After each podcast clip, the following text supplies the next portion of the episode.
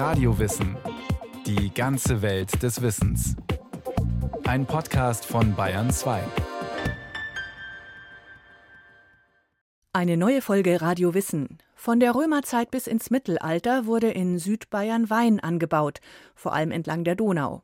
Ein leichtes Getränk und viel günstiger als importierter Wein aus Frankreich oder Italien. Ab dem 14. und 15. Jahrhundert wird der Bayerwein dann allerdings vom Bier verdrängt, auch wegen des kühleren Klimas. Bei Regensburg wird er bis heute angebaut. Landshut 1474. Rund 10.000 Gäste aus dem gesamten Deutschen Reich feiern die Hochzeit des bayerischen Herzogs Georg der Reiche mit der polnischen Königstochter Hedwig. Acht Tage lang. Die gigantische Bewirtungsrechnung ist überliefert. Und so wissen wir genau, was die Gäste tranken. Von Bier ist nicht die Rede. In heutige Maße umgerechnet wurden rund 370.000 Liter Wein ausgeschenkt. Nur ein Zehntel davon waren edle Tropfen aus Italien für die herzogliche Tafel. Die allermeisten Gäste tranken Bayerwein. Landshut dürfte man sich als eine von Reben umgebene Stadt vorstellen, sagt Professor Andreas Otto Weber, Historiker und Präsident der Gesellschaft für Geschichte des Weines. Und für mich das beeindruckendste Monument des Bayerweinbaus rund um Landshut ist ein immenser Keller, den Herzog Ludwig X. 1541 in den Fels direkt oberhalb der Burg Trausnitz hat hauen lassen, tief hinein in den Fels und dann auswölben hat lassen. Und diese Gewölbe eines zweischiffigen Weinkellers sind 15 Meter hoch. Das ist eine Kathedrale des altbayerischen Weinbaus. Mittelalterliche Städteansichten und Karten zeigen ausgedehnte Weinberge entlang der südbayerischen Flüsse Donau, Isar, Inn, Altmühl, Abends, Ilm und vielen weiteren. Aber der Regensburger Raum hat für diesen altbayerischen Wein, für den Bayerwein, absolut eine Vorrangstellung. Auch weil die Geschichte des Weinbaus dort wohl besonders weit zurückreicht. Bis in die Zeit, als auf dem heutigen Stadtgebiet das Römerkastell Castra Regina lag. Wein, der damals wohl nur etwa 5% Alkohol enthält, ist für die Römer ein Alltagsgetränk. Der Import über die Alpen wäre zu aufwendig. Im Lauf des 5. Jahrhunderts zieht das römische Militär aus Bayern ab. Erste Hinweise auf bayerischen Weinbau stammen aus dem 8. Jahrhundert. Was passierte dazwischen? Wer überlieferte das Wissen um Weinbau und Kellerei? Vermutlich die sogenannte romanische Bevölkerung, also Ortsansässige mit römischem Lebensstil. Die germanischen Einwanderer, die sich mit der Völkerwanderung in Bayern ansiedeln, kommen als Wissensträger nicht in Betracht. Ihnen fehlt die Weinbautradition. Nach der Völkerwanderungszeit mit ihren spärlichen Überlieferungen erfahren wir erst im 8. Jahrhundert wieder aus Urkunden etwas über den Weinbau im heutigen Altbayern. Sie dokumentieren Landschenkungen der Herzöge an neu gegründete Klöster – Häufig sind darin Weingärten aufgeführt. Die Quellen sind hier eindeutig. Das sind bereits bestehende Weinberge, die verschenkt werden. Erst deutlich später kommen in den Urkunden eindeutig Landschenkungen vor, bei denen bestimmt wird, dass dort Reben zu pflanzen sind. Das ist ein überzeugender Hinweis auf einen kontinuierlichen Weinbau in Bayern seit langer Zeit. Die älteste Urkunde dieser Art stammt aus dem Jahr 700. Wie zu dieser Zeit üblich, ist sie auf Lateinisch verfasst, erklärt Andreas Otto Weber. Da schenkt der Herzog Theodo, einer der Agilolfinger, um 700 aus seinem Eigenbesitz Weinberge, und zwar einmal in Regensburg, Prope Reganisburg, mit klaren Größenangaben und im benachbarten Kruckenberg, das ist da in der Nähe von Bach, wo heute auch das Bayerweinmuseum steht. Und da werden auch die Vinitores genannt, die zum Weinberg gehören. Vinitor. Das ist der Ursprung des deutschen Worts Winzer. Es steckt auch in den Ortsnamen Oberwinzer und Niederwinzer, heute Stadtteile von Regensburg. Weitere Beispiele sind Kelheim-Winzer oder der Markt Winzer bei Deggendorf. Im Bayerischen hingegen ist wer Wein anbaut ein Weinzirl. An einem der ältesten urkundlich belegten Weinbauorte Bayerns in Bach an der Donau verarbeiten Weinzirlen des 21. Jahrhunderts frisch geerntete Trauben. Es sind die Mitglieder des Fördervereins Bayerwein Museum, das in einem historischen Presshaus untergebracht ist. Als erstes werden die Beeren in einer Art Mühle von den Stängeln getrennt, dann landen sie in einer kleinen Presse. Von außen sieht man nur einen durchlöcherten Metallzylinder. Darin steckt eine Art Sack aus Kunststoff, der mit Wasser gefüllt wird und die Trauben an die Wand des Metallzylinders drückt. Der Saft wird in Fässer aus Kunststoff gefüllt, in denen er dann in den nächsten Wochen zu Wein vergärt. Auch mit den elektrischen Geräten ist das alles viel mehr Handarbeit als in großen Weingütern und ähnelt durchaus der Arbeit, die Weinzirlen viele hunderte Jahre zuvor an derselben Stelle erledigten. Ihre Gerätschaften kann man sich im Museum anschauen. Bis heute steht in dem ehemaligen Presshaus oder Biethaus die Weinpresse aus dem Jahr 1615. Der Biet ist eine Art Holztisch, auf dem die Trauben zunächst mit den Füßen zertreten und dann in einen Weidenkorb geschaufelt wurden. Darüber ist ein neuneinhalb Meter langer Balken befestigt, der durch den ganzen Raum läuft. Mit einer eisernen Spindel und einer Stützkonstruktion kann man ihn herunterlassen und wieder hochheben, erklärt Reinhard Eberl, Vorsitzender des Fördervereins Bayer Weinmuseum. Das ist eine Baumpresse, die presst über das Gewicht des Pressbalkens. Drunter steht ein Weidenkorb. Das sind Weidenäste, die verflechten sich dann intern. Und jetzt, wenn wir hinschauen, ist er ca. 1,20 Meter hoch. Der wird runtergepresst auf ca. 30 Zentimeter. Kleine Pressen für den Hausgebrauch gibt es erst seit dem 19. Jahrhundert. Das waren ursprünglich Holzkästen mit Löchern und einer Art Stempel, der über eine Spindel heruntergedreht wurde. Jahrhundertelang pressten die Weinzirlen ihre Trauben nur im Biethaus. Da haben viele Winzer aus der Region hier angeliefert. Der Wein wird ja relativ gleichzeitig reif und da war immer ein Gerangel, wer darf als erstes. Als dann diese kleinen Spindelpressen aufkamen, haben sich viele Winzer, die sich leisten konnten, eben dann eigene Pressen gekauft. Dann ist man dann unabhängig und muss sich mit keinem abstimmen. Und das war dann irgendwann Mode, sodass dieses Presshaus hier dann immer weniger genutzt worden ist. Die letzte Pressung hier in diesem Beathaus ist 1954 gemacht worden und dann wurde es stillgelegt.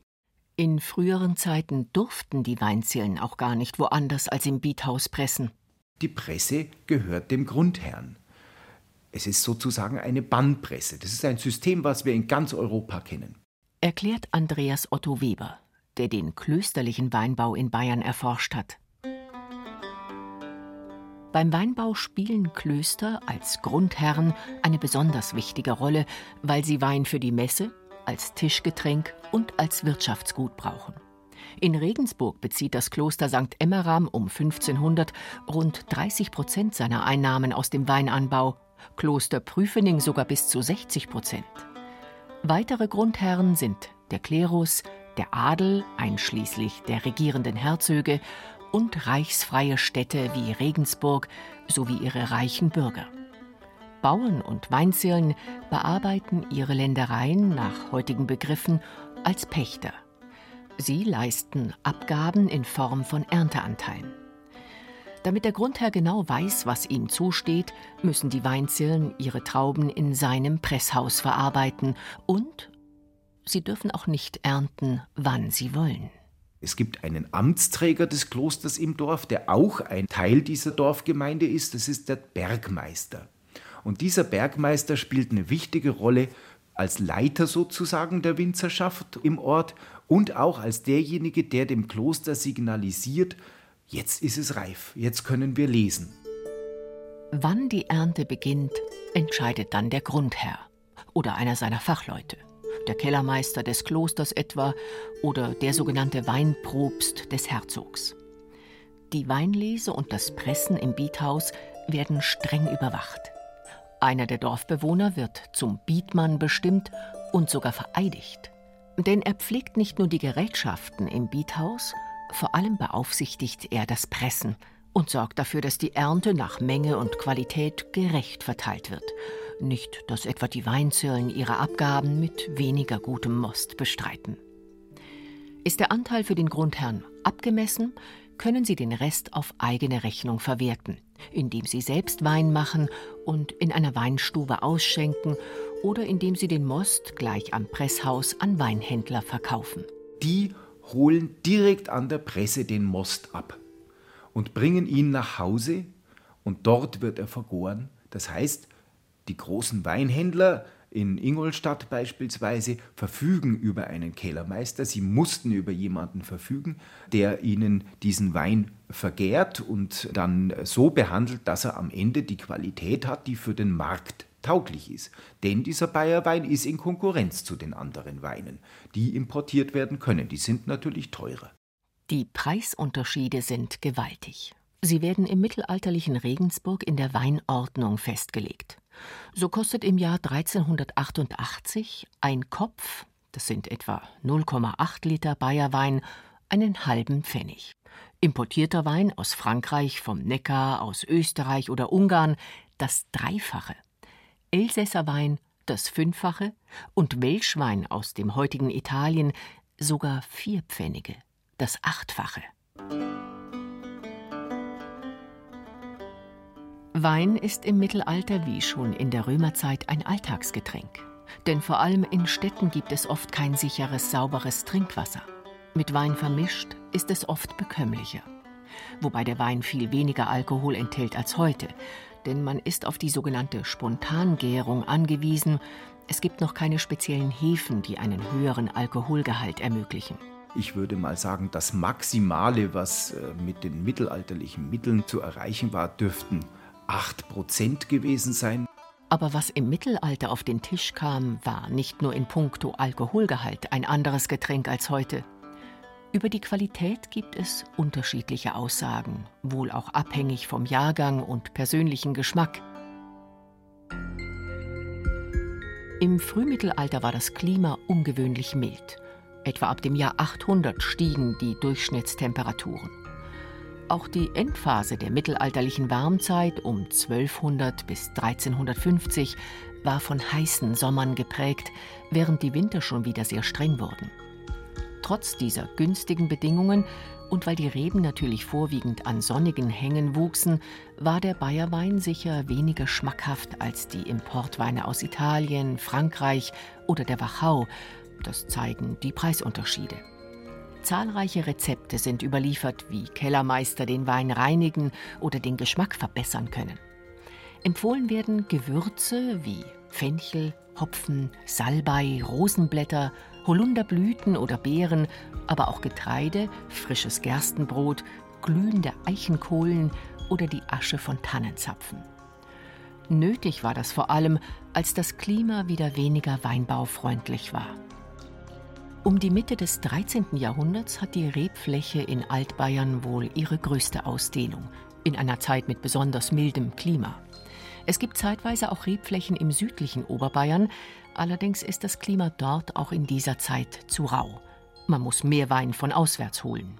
Nur in Krisensituationen versucht man alles, was man nur machen kann, um irgendwie die Weinversorgung aufrechtzuerhalten, mit mehr oder weniger Erfolg der Norden Bayerns mit dem Donauraum, mit dem Isartal, vielleicht noch ein bisschen hinein ins Rottal, der hat zumindest bessere Möglichkeiten und er ist durch die Donau an preiswertere Weinimportmöglichkeiten angeschlossen. Dass der Erfolg des Weinbaus in Altbayern nicht von Dauer war, hat mehrere Ursachen. Die erste könnte die Pest 1348-49 sein. Deren Einfluss ist aber nicht ganz eindeutig. Wir wissen, dass die Weinzirle weniger abgeben müssen. Das ist schon mal unstrittig. Aber das ist ja eine Bevölkerungskrise gewesen und die betrifft vor allem die urbanen Zentren und weniger das flache Land. Da mag eine Krisensituation entstanden sein. Und äh, dann beginnt so langsam der Wandel. Ungefähr um diese Zeit liefert ein Urbar, also ein Landbesitzverzeichnis des Regensburger Klosters St. Emmeram, ein Indiz auf einen zweiten, ganz wesentlichen Einfluss. Bier beginnt dem Wein Konkurrenz zu machen. Dort wird überliefert, dass in einem bestimmten Weinberg den Weinzirlen erlaubt wird, Hopfen anzubauen. Und jetzt kommt die interessante Sache. Das Kloster gibt ihnen sogar die Stangen dafür. Aber die bisherigen Weinzirle, die jetzt Hopfenbauern werden, müssen für den Hopfen einen höheren Abgabeanteil leisten, als sie bisher für den Wein leisten mussten. Offenbar hat sich der Hopfenanbau aber trotz der höheren Abgabe für die Bauern gelohnt. Gefördert wird die Abkehr vom Weinanbau aber ganz wesentlich durch drittens einen Klimawandel. Um 1400 bis 1500, da beginnt zum ersten Mal das Klima sich deutlich zu wandeln. Da ist das Ende des mittelalterlichen Klimaoptimums durch und es beginnt so langsam die sogenannte kleine Eiszeit. Vor allem im 16. und 17. Jahrhundert häufen sich kühle, feuchte Jahre und Spätfröste bis in den Juni. Dennoch verschwindet der Bayerwein nicht ganz. Das ist nicht leicht zu verstehen, meint der Weinhistoriker Andreas Otto Weber. Er vermutet dahinter die Grundherren, vor allem die Klöster. Wo ein Kloster Grundherr von Weinbergen war, fordert es von seinen Grunduntertanen den Wein als Abgabe und lässt nicht zu in der Regel, dass die einfach was anderes machen.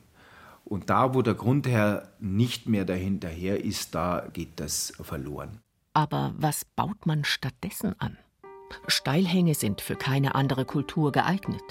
Zum Beispiel wächst oberhalb von Matting in der Nähe von Regensburg heute Wald, wo einst Rebstöcke standen. Die Weinbautradition war dort völlig vergessen. An sanfteren Hängen werden Weinstöcke mancherorts durch Obstbäume ersetzt. Im 17. Jahrhundert, als die Abkehr vom Bayerwein schon weit fortgeschritten ist, sorgt Kurfürst Maximilian I. für den endgültigen Niedergang. Der das Weißbiermonopol für Bayern geschaffen hat und die Wirte im Land regelrecht dazu zwingt, dieses Weißbier auszuschenken, sogar Marketingaktionen dafür macht in weinbaugewöhnten Regionen die sogar erfolgreich verlaufen. Mit dem Weißbiermonopol saniert der Kurfürst die Staatskasse. Denn anders als Braunbier darf es ganzjährig gebraut werden. Bier schmeckt seinen Untertanen und ist anders als Wein auch nahrhaft. Der Weinbau nimmt diese Entwicklung in ganz Europa, dass er in bestimmten Regionen, vor allem im deutschsprachigen Raum, sehr stark vom Bier als Volksgetränk abgelöst wird, was in den Weinregionen dazu führt, dass es eine Konzentration auf die besonders gut geeigneten Areale gibt. Wenn man für Altbayern schauen würde, dann heißt es vor allem auf den Regensburger Raum als Restraum. Das Bayerweinmuseum in Bach an der Donau, nicht weit von Regensburg, liegt mitten in diesem kleinsten deutschen Anbaugebiet. Und die Mitglieder des Fördervereins bauen rund um das alte Presshaus, in dem das Museum untergebracht ist, Wein an. So wie auch einige Landwirte.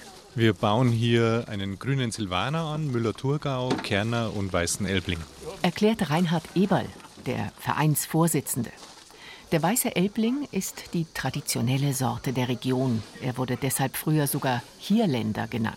Der weiße Elbling ist ähm, stahlig, mineralig, ist jetzt kein Bukettwein, der wahnsinnig viele Fruchtnoten mitbringt, aber den kann man schon sehr gut ausbauen, wenn man ihn reduziert. Das heißt, wenn man nicht zu viel Wein am Stock tragen lässt, dann verteilen sich die Geschmacksträger, die Mineralstoffe auf weniger Trauben und dann kriegt man auch einen sehr ordentlichen, einen dichteren Wein zusammen. Früher wurde der Bayerwein verunglimpft als Drei-Männer-Wein. Ein Mann, der ihn trinkt, müsse rechts und links von zwei anderen festgehalten werden, weil es ihn heftig schüttelt, so sauer sei der Wein. Es war in manchen Jahren im 20. Jahrhundert in dieser Weinbaugrenzlage sicher schwierig, Trauben mit einem guten Mostgewicht, also Zuckergehalt, zu ernten. Um die Ernte nicht durch Spätfröste zu verlieren, wurden im Mai kleine ölbefeuerte Öfen in den Weinbergen aufgestellt, alle vier Meter einer. Interviews mit alten Weinbauern über ihre Arbeit in den 50er und 60er Jahren zeigen, dass sie für manche neuen Entwicklungen nicht so recht aufgeschlossen waren. Auch die Zuckerzugabe waren bei älteren Weinbauern verpönt. Selbst wenn sie Weinbaukurse besucht hatten, wie Konrad Heitzer aus Bach, von dem überliefert ist, Ich mach meinen Wein, wie er is. Ich sieh's überhaupt nicht ei, warum ich alle möglichen Mittel in den Wein eingeben sollt. Ich hab noch nie einen Wein wegschütten müssen. No is mir ein Wein übrig blieben. Bisher hat der Wein die Gäste immer passt. Das Entsäuern des weißen Elblings mit Kalk allerdings war auch damals schon üblich.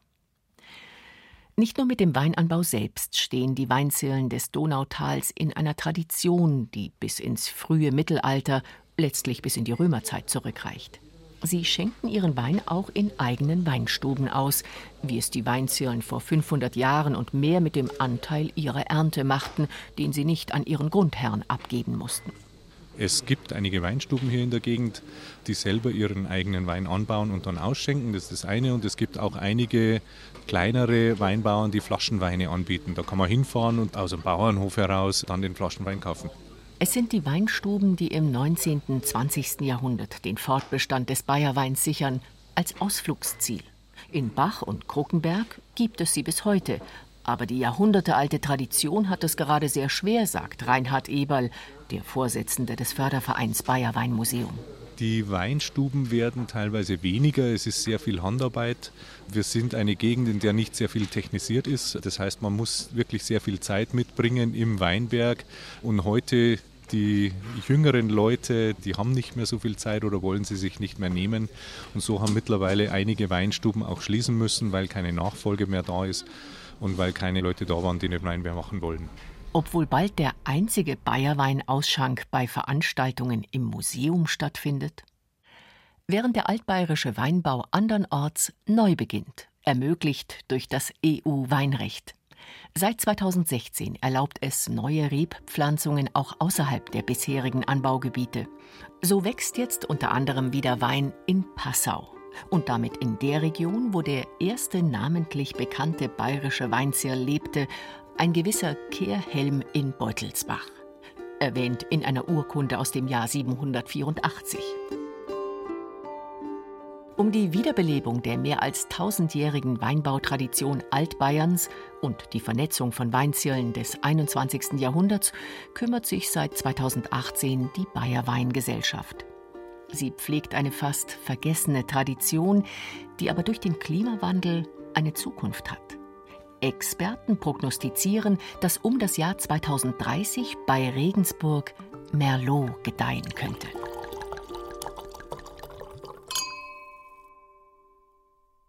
Renate L. auf den Spuren einer fast verschwundenen Tradition, dem Weinanbau in Altbayern.